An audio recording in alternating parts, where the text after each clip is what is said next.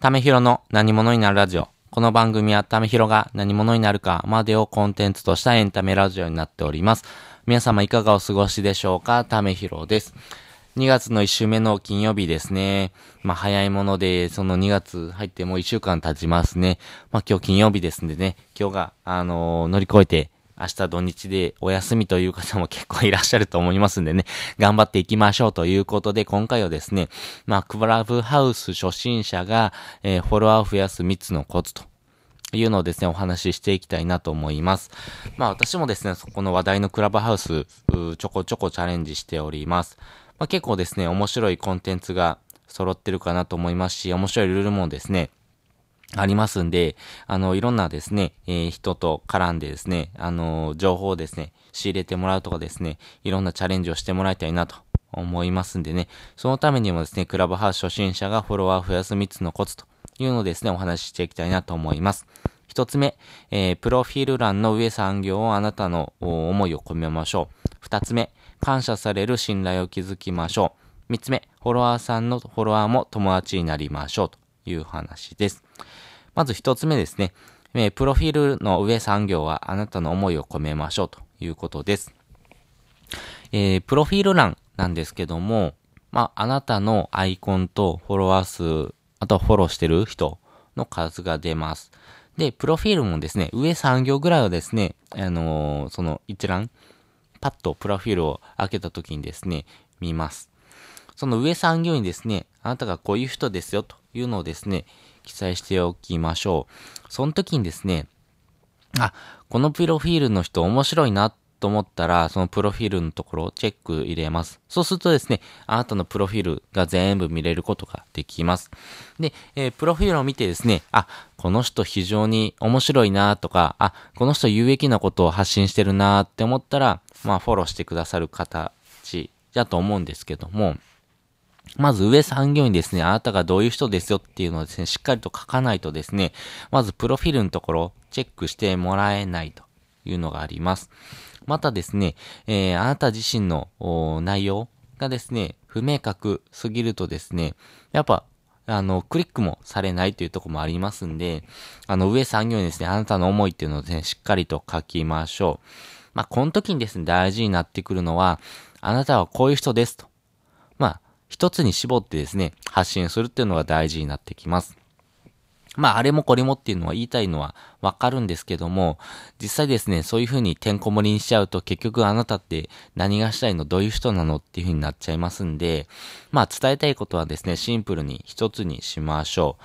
う。で、えー、数字、実績なんかを合わせて書くとですね、非常に説得力があら、増しますんで、まあそういうね、数字を書けるような方はですね、ぜひ書いてですね、あの、プロフィールをですね、作ってもらえたらいいかなと思います。で、二つ目、えー、感謝されるようなですね、えーギブをし続けるっていうところがですね、ポイントになってきます。まあ、感謝されて、まあ、信頼を築いていくためにはですね、あなたの、情報ですね。例えば、クラブハウスで知った豆知識とかをプロフィールに書くとかですね。また、ツイッターでこういう情報ありましたよっていうふうにですね、流してあげましょう。やっぱそういうふうにですね、日々ギブをし続けるっていうことがですね、フォロワーさんを増える一つのポイントになりますんで、えー、チャレンジしてみてください。で、三つ目、フォロワーさんのフォロワーも友達になりましょうということです。これはですね、かなり実験的なところなんで、まあこれが正しいかっていうのはあるんですけども、私がですね、えーやってる中で、えーこのアプリってアメリカで作られたアプリなんで、まあ、親友の友達も、まあ、親友だよね、みたいな感覚、まあ、そういうふうなお国柄が反映されたアプリかなと思います。実際私もですね、フォロワーさんのフォロワーも友達になっていると。いう形ですね、えーいろんなチャレンジをしていると、まあ、この仮説通りですね、微増ではありますけども、フォロワーさんが増えつつあります。まあ、そういうふうなですね、あのーこの人面白いよっていうにおすすめされやすい、おすすめに乗りやすいですね、傾向にあるかなと思いますんで、よかったらですね、これもお一回チャレンジしてみてください。ということで、今回はですね、えー、クラブハウス初心者がフォロワーを増やす3つのコツというのをですね、お話ししてきました。まあ、1つ目、プロフィールの上3行にあなたの思いを込めましょう。2つ目、感謝される信頼を築きましょう。3つ目、フォロワーさんの友達もフォロワーになりましょうと。いう形です。で、今回の合わせて聞きたいです。今回の合わせて聞きたいはですね、怠け者が成功した習慣化のコツとというのをですね、お話ししております。まあ、クラブハウスもですね、まあ、あの、あなたの情報、あなたが信頼されるような、あ感謝されるような情報をですね、えー、提供し続けるというのが大事になってきます。やっぱりですね、情報っていうのがですね、一過性にはなりますが、提供し続ける、まあ、ギブし続けないとですね、あなたの思いっていうのがですね、伝わらないですし、なかなかその、相手に伝わる、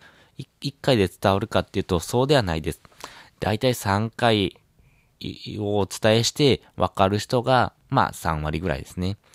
で、残りはですね、10回ぐらいお伝えして、あ、そういうことか、とかですね、あ、これの情報いいよねっていうふうにですね、認知してもらえるかなと思いますんで、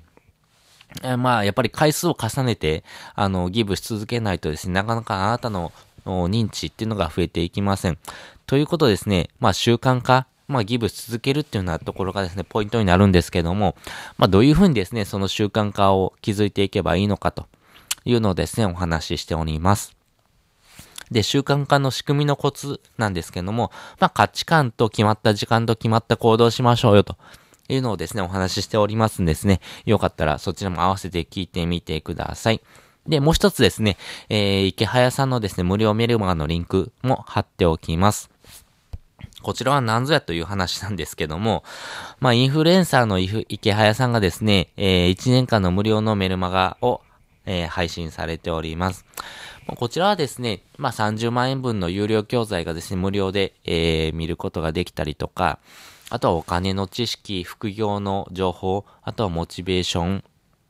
あとは池早さんが、まあ、ハマってることとか好きなこと、まあ、こういうふうな情報いいよっていうのをですね、えー、情報発信されてますんで、あの、情報型の時代において、まあ、このメルマガは一つ、あのー、非常にわかりやすくて、まあ、あのー、池谷さん、まあ、マーケティマーケターとしてね、えー、有名ですけども、池谷さんのですね、生の、まあ、まあ、鮮度がいい情報ですね、発信してもらってますんで、まあ、それは活用したですね、えー、チャレンジをしてみてください。私もですね、この池早メールマガで一番学びになったのは、文章の書き方ですね。この文章の書き方を学びまして、本当に初心者からわかるような内容のステップをですね、記載されています。それで、えー、私も収益化っていうのもですね、できました。